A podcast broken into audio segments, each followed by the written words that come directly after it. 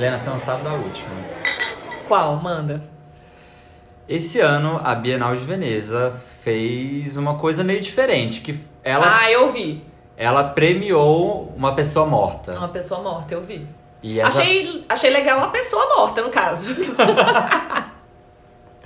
Olha, eu achei ótimo porque tem muito tem muita premiação que, que é tudo comprada, a gente sabe como funciona e acho que nem todo mundo que mereceu ter ganhado uma premiação dessas às vezes tem chance de chegar lá em vida, sabe? Aham. Apesar do que a Lina, né, A Lina teria É, ela teria- chance.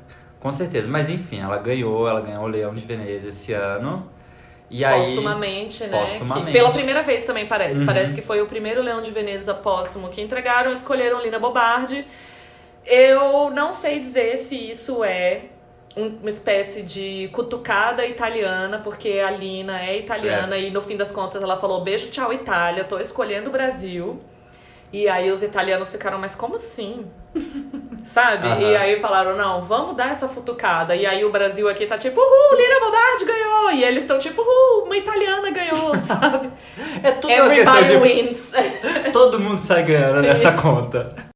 É, no episódio do Pritzker que a gente fez, a gente falou sobre sobre gente, né, que não ganhou e que já Sim. morreu e que a gente queria muito que ganhasse. Sim. Então, esse essa saideira é sobre assim, quem a gente acha que deveria ter ganhado o Pritzker, já que eles não premiam pessoas mortas. É, o Pritzker explicitamente não premia pessoas mortas. Mas a gente vai falar, foda-se Pritzker, vamos abrir essa cabeça, entendeu? Então é isso, acompanhando o anúncio dos laureados do Pritzker do ano de 2021 também e juntando aí com essa parada da Lina. Vamos escolher aqui pra quem que a gente daria Pritzker e póstumo. Nós É. estamos quebrando as regras. Eu acho que quando falou, a gente pensou nisso, só viver assim, Lelé. A É, primeira na- coisa que Pra, na minha cabeça também. Porque óbvio que a gente quer puxar um, um saquinho pro Brasil, né? Porque dentro da arquitetura brasileira eu acho que poucas pessoas contribuíram tanto como o Lelé e não foram reconhecidas, né? É. O Lelé. Mas assim, porque também a gente já fez um episódio Aham. sobre ele e a gente menciona, né? Uhum. Do texto do Uma Pena para o Pritzker. É, uma pena para o Pritzker. Que era o cara que cumpria todos os requisitos e não ganhou. Uhum.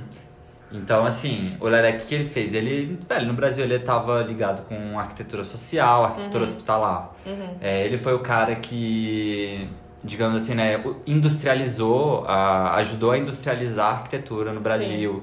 Com soluções pré-moldadas É. e tal, tudo mais. E, assim, nada aconteceu com ele em vida.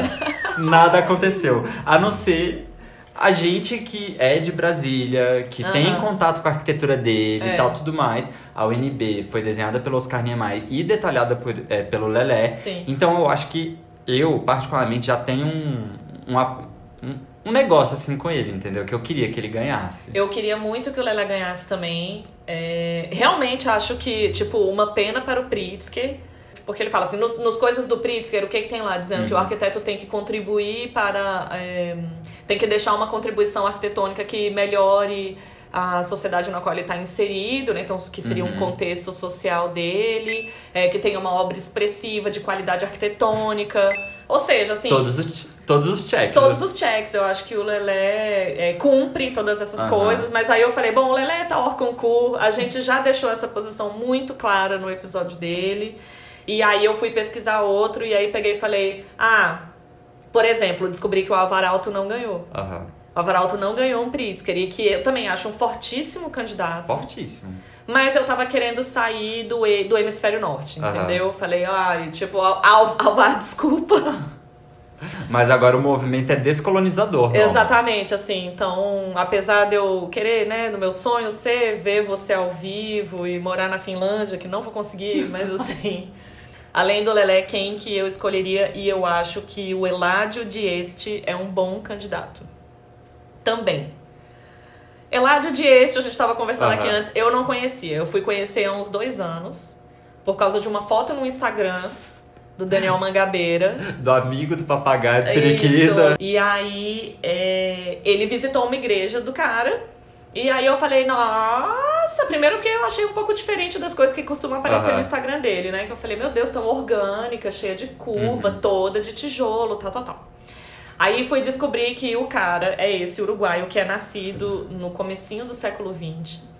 Então, nos anos de atuação dele era o automodernismo que a gente Uhum. falou, no meu tio, anos 50, 50, estilo 60. internacional. É. E ele tava o quê? Em Montevideo, falando contra o modernismo. Porque ele falava, por que, que a gente tá importando esse sistema construtivo? Concreto armado não funciona aqui, gente. Não, É, e olha, não, e tem uma coisa que eu conheci o Elad porque o meu professor do primeiro semestre lá de sistemas construtivos, ele era super fã de arquitetura de terra, de, é, da arquitetura de tijolo e tal, Aham. tudo mais. E aí ele falou pra gente da, da- das questões das cerâmicas armadas dele, que são tipo bafo, assim, É. né? E foi, mas assim, pincelado também, ninguém olhou pra esse cara, assim, Ai, mas sabe? também, né, gente? No primeiro semestre não tem ninguém olhando pra nada. mas, pois é, aí o que que acontece? Esse cara tava escrevendo, falando... Que que a gente tá botando pano de vidro aqui? Entendeu? Uhum. Não, não, gente. Não, vai virar sauna, gente. É, Aqui, vai né? virar sauna, porque aqui a gente não é... A gente não é flor pra ficar na Uhum. estufa. Entendeu? ah, e tem outra coisa também, que era assim... Além de, do material não funcionar aqui termicamente... É, para nosso para nossa situação é, socioeconômica essas são tecnologias que são muito caras Uhum. Mas o que estava acontecendo no negócio da modernização é, tava todo mundo querendo fingir que não era atrasado entendeu Uhum.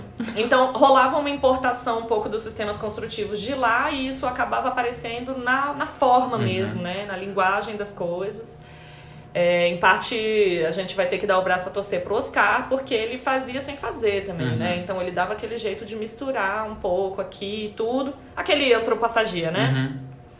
Uhum. E o que o Eladio Dieste fazia era exatamente isso. Ele pegou e falou: Ó, então tá, aqui a gente é difícil a gente achar concreto armado ou mão de obra especializada para fazer Uhum. direito. Então, o que, que a gente tem que é barato aqui? Tijolo. Uhum. Aí ele falou: ah, então bora usar, bora usar tijolo. Ah, então se a gente colocar uma armação de ferro aqui entre os, Os blocos. os blocos, eu consigo vencer um monte de vão. Por exemplo, vãos de 50 metros. Aham. Olha, dá. Fazer um teto abobadado, fazer umas paredes curvas. E aí ele fazia, começou a fazer isso e era, então era um negócio que era um material que era, era conhecido para mão de obra local, que eu acho que respondia melhor termicamente. Aí o ponto é, ele tem um pouco cara de Gaudí, assim. Uhum. Então, dentro do estilo internacional e do tempo dele, aquilo não era a corrente Uhum. bem vista. Que me leva um pouco à dúvida também, já que o Pritzker nasceu para premiar um negócio que era, era quem fazia a corrente que a galera gostava, Sim. entendeu? Na verdade, todas essas premiações, elas tendem a fazer isso, né? É, É. tipo assim, quem que é a banca, né? É mais importante. Isso. Porque a banca vai acabar premiando quem ela quem ela gosta, né? Tipo assim, É. vão, com certeza tem é, outras milhões de pessoas que cumprem o, o requisito, mas não ganham porque não estão ali dentro da, da caixinha que a banca não quer. Então. E aí certeza que ele é um desses, né? Então, e aí ele é um desses e, e sei lá, meio que mais do que isso que eu fiquei achando, sei lá, esquisito, assim, é porque. Bom, por que, que a gente não tá estudando esse cara junto com o movimento moderno? Por que, que a Uhum. gente não tá estudando dissidências do movimento moderno? É, e a outra coisa que eu vou sempre defender o arte nouveau, tá? Então não adianta, não adianta. O arte nouveau é chamado modernismo na Espanha. Uhum. Então, o Gaudí a gente estuda. Meio que mais estuda. Ah, eu acho que a gente estuda ele porque ele, entre aspas, é o diferentão, assim, sabe? O, É, o que é moderno diferentão da galera, assim, só por isso. isso, então. Mas ele também não cumpre os requisitos de modernismo do jeito que a gente Uhum, de conhece. jeito nenhum. E aí o Eládio não deixa de ser um modernista no sentido de, cronologicamente Uhum. falando, ele atuava durante o modernismo. Agora, a forma dele não era essa. Então, eu gosto que ele seja um pouco dissidente, assim. Aham. Acho que é um exemplo legal e acho que ele atende ah, aos requisitos do Pritzker, entendeu? Aham. E quando você tava falando aqui dessa, dessas abóbadas com é, de cerâmica, Hum. de bloco cerâmico, o Lelé tem um projeto lá em Brasília que é a Casa Que é dos lindo. Arcos, que é todo de. A estrutura é de concreto armado, mas as abóbadas são todas. E, os, e E todas as paredes são de, de bloco cerâmico. E, Aham. aí, e ele faz né, essas abóbadas de bloco cerâmico que é são muito lindas. E lembra um pouco, em algum ponto, o Eladio também. Lembra, então? Pois é, eu acho até que o Eladio e o Lelé têm muito em comum, porque eles têm esse negócio de do material que tá na mão, do- da otimização da rapidez, da fica uma construção mais leve. É, você não precisa de uma mão de obra necessariamente especializada ou que você vai ter que importar e nem nada disso. Então eu acho que eles é, combinam muito nesse aspecto. E eu acho também que o Eladio é, ele, ele tinha uma abordagem de canteiro de obra que era meio que tudo junto. Entendi. Então era, era não necessariamente um projeto super detalhado, Aham. mas assim, um, um rabisco ali mais ou menos, mas que o arquiteto também tivesse cuidando da estrutura Uhum. e, e, e a mão de obra todo mundo junto, assim, meio que trocando com os, os calculistas e com a mão de obra, porque aí também, assim, ele não tem necessariamente é, desenhos regulares, né? Aham. Essa igreja que eu vi, que é a igreja do Cristo Obreiro, ela, ela, eu acho que ela é um pouco cônica, assim, as paredes Aham. inclinam. Então, como é que você vai fazer um, um desenho disso, Sim. né? Como é que, então, era um negócio que era o arquiteto dentro do canteiro de obra, junto com o calculista e junto com, com o pedreiro que estava Aham. levantando aquilo. O Cristo Obreiro, no caso, que estava levantando aquela igreja. Aqui em São Paulo tem um professor, que eu, eu acho que ele era um professor da USP, que é o Sérgio Ferro. E o Sérgio Ferro tem textos e textos sobre esse tipo de troca experimental no canteiro de obra. Eu nunca ouvi falar do Sérgio Ferro na minha faculdade, por exemplo. Nenhum. Eu acho que só aqui em São Paulo que ele é mais ou menos conhecido e ninguém dá muita bola pra ele. Que ele fala assim, na hora que a gente começa a separar essa fragmentação, arquiteto, o detentor do saber, que vai trazer o desenho e E vai eles só vão executar. isso, aí ele fala isso, todo mundo sai perdendo e é, é uma precarização um pouco de qualidade de trabalho, é, você tá dificultando a vida ou empobrecendo, né, um pouco mais assim, é, a vida do mestre de obra, porque você tá dizendo que esse é o cara que não sabe Uhum. e que o arquiteto, então, que é o detentor de todo o conhecimento e o, o, o mestre não sabe nada, Uhum. enfim. É, então você continua com essa divisão de classe, tal, tal, tal, tal, tal, tal. E o Eladio, eu acho que se aproxima um pouco do Sérgio Ferro nesse, nesse, nesse quesito também. O que eu acho que é uma visão interessante pra arquitetura. E que o Pritzker devia estar ligado, entendeu? É, porque hoje a modinha é o multidisciplinar, né? É isso. É o, é o que todo. Ai, agora todo mundo trabalha junto, arquiteto, Isso. com lá lá lá lá lá, É. lá. Pois é, gente, já tem gente fazendo isso há muito tempo. Assim, modinha agora, né? Assim, mas. Não é de hoje que o arquiteto tá dentro do, dentro do canteiro de obra tentando resolver a solução junto com o mestre de obra, junto Isso. com o pedreiro, né? E que, na verdade, nem existia a posição do arquiteto. Porque aí, mais ou menos como o Barragan, o Eládio é engenheiro, na verdade. Aham. Ele é formado engenheiro. E, e aí é isso. Nem lá no, sei lá quando, Renascença, sei lá o que que era, não existia um arquiteto. Uhum. Existia um construtor. Entendeu? E vários, né? Normalmente, tipo- É. Mas assim, não, exa- não tinha, tinha a esse figura, negócio. né? A figura, exato. Então, assim. é, Sei lá, a gente fala de multidisciplinaridade, não sei o que, não sei o que, mas é isso. É... Não sei se a nossa profissão sempre esteve aí com esse título, por Uhum. exemplo. Então. Coisas aí a se pensar. E aí, então, gente, é, sobre o Lelé, a gente já fez episódio. É, quem quiser conhecer mais do cara, vale muito a pena. Ele é, tipo, foda. É... Excelente arquiteto. Nossa, é excelente, assim. Ele era um que eu achava, por exemplo, que tinha que estar no. no é, nas matérias de história. Uhum. De história de projeto também, como referência. Tipo. Exato, até porque eu acho que o, o Lelé representa uma coisa, assim, que eu acho muito foda, que é... O Oscar Niemeyer, ele era o arquiteto moder- é, modernista lá, que desenhava aquelas curvas e tal, tudo mais, entregava e falava, vai, Uhum. né? E não, o Lelé, ele tava preocupado com muita coisa atrás do desenho dele. Atrás do desenho dele tinha quanto vai custar, como que a gente vai levar, Ele é o mais barato. também, ele era né? um puta gestor, ele... É.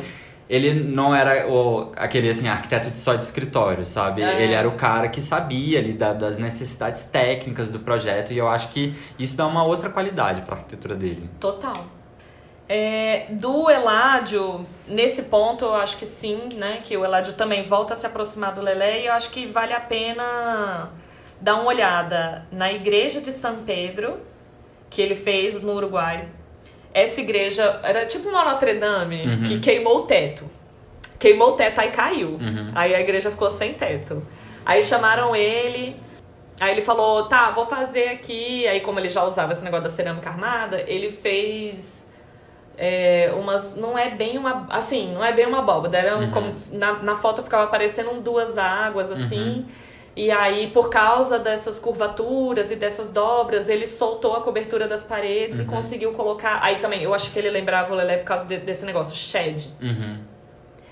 Então, assim, luz entrando, luz natural e tudo mais, eu não sei o que. Aí deu aquele super efeito é, visual Uhum. mesmo, né? Luminoso e, sei lá, por que não um pouco cenográfico Uhum. também, pra igreja. É muito impressionante.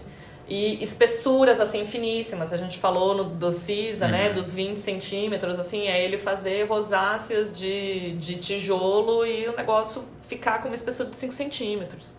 Caceta, velho. É muito pouco. É, essa que é a igreja do Cristo Obreiro, que, é, é um muito linda. É, é meio, meio um Gaudí uruguaio, assim. Não é um é? Gaudí uruguaio, na verdade não tem nada a ver com Gaudí, é só por causa das curvas, Das curvas, e tal. né? é. E tem o Ceasa de Porto Alegre, quem diria? Eládio de Este com Carlo Maximi- Maximiliano. Nossa, eu não consigo. Carlo Maximiliano Fayet, Cláudio Araújo e Carlos Eduardo, e Carlos Eduardo Comas, que também tem uma curvona. Por dentro é meio bizarro. Aham. Assim, porque fica parecendo uma guelra de peixe, sabe? Aham. E também shed, shed, shed, iluminação natural entrando, umas ondas assim, que é isso, gente. Aqui, ó, Latinoamérica, entendeu? A gente não é europeu. E eu acho que é isso também, são essas pessoas que conseguiram fazer uma produção super autoral na época onde a arquitetura moderna era quase como assim, uma sombra, né? Onde ela chega, ela quer apagar tudo, né? Isso, é. Então eu acho que eles conseguiram sobreviver, tipo, fazendo outras coisas, né? Exatamente. É massa isso.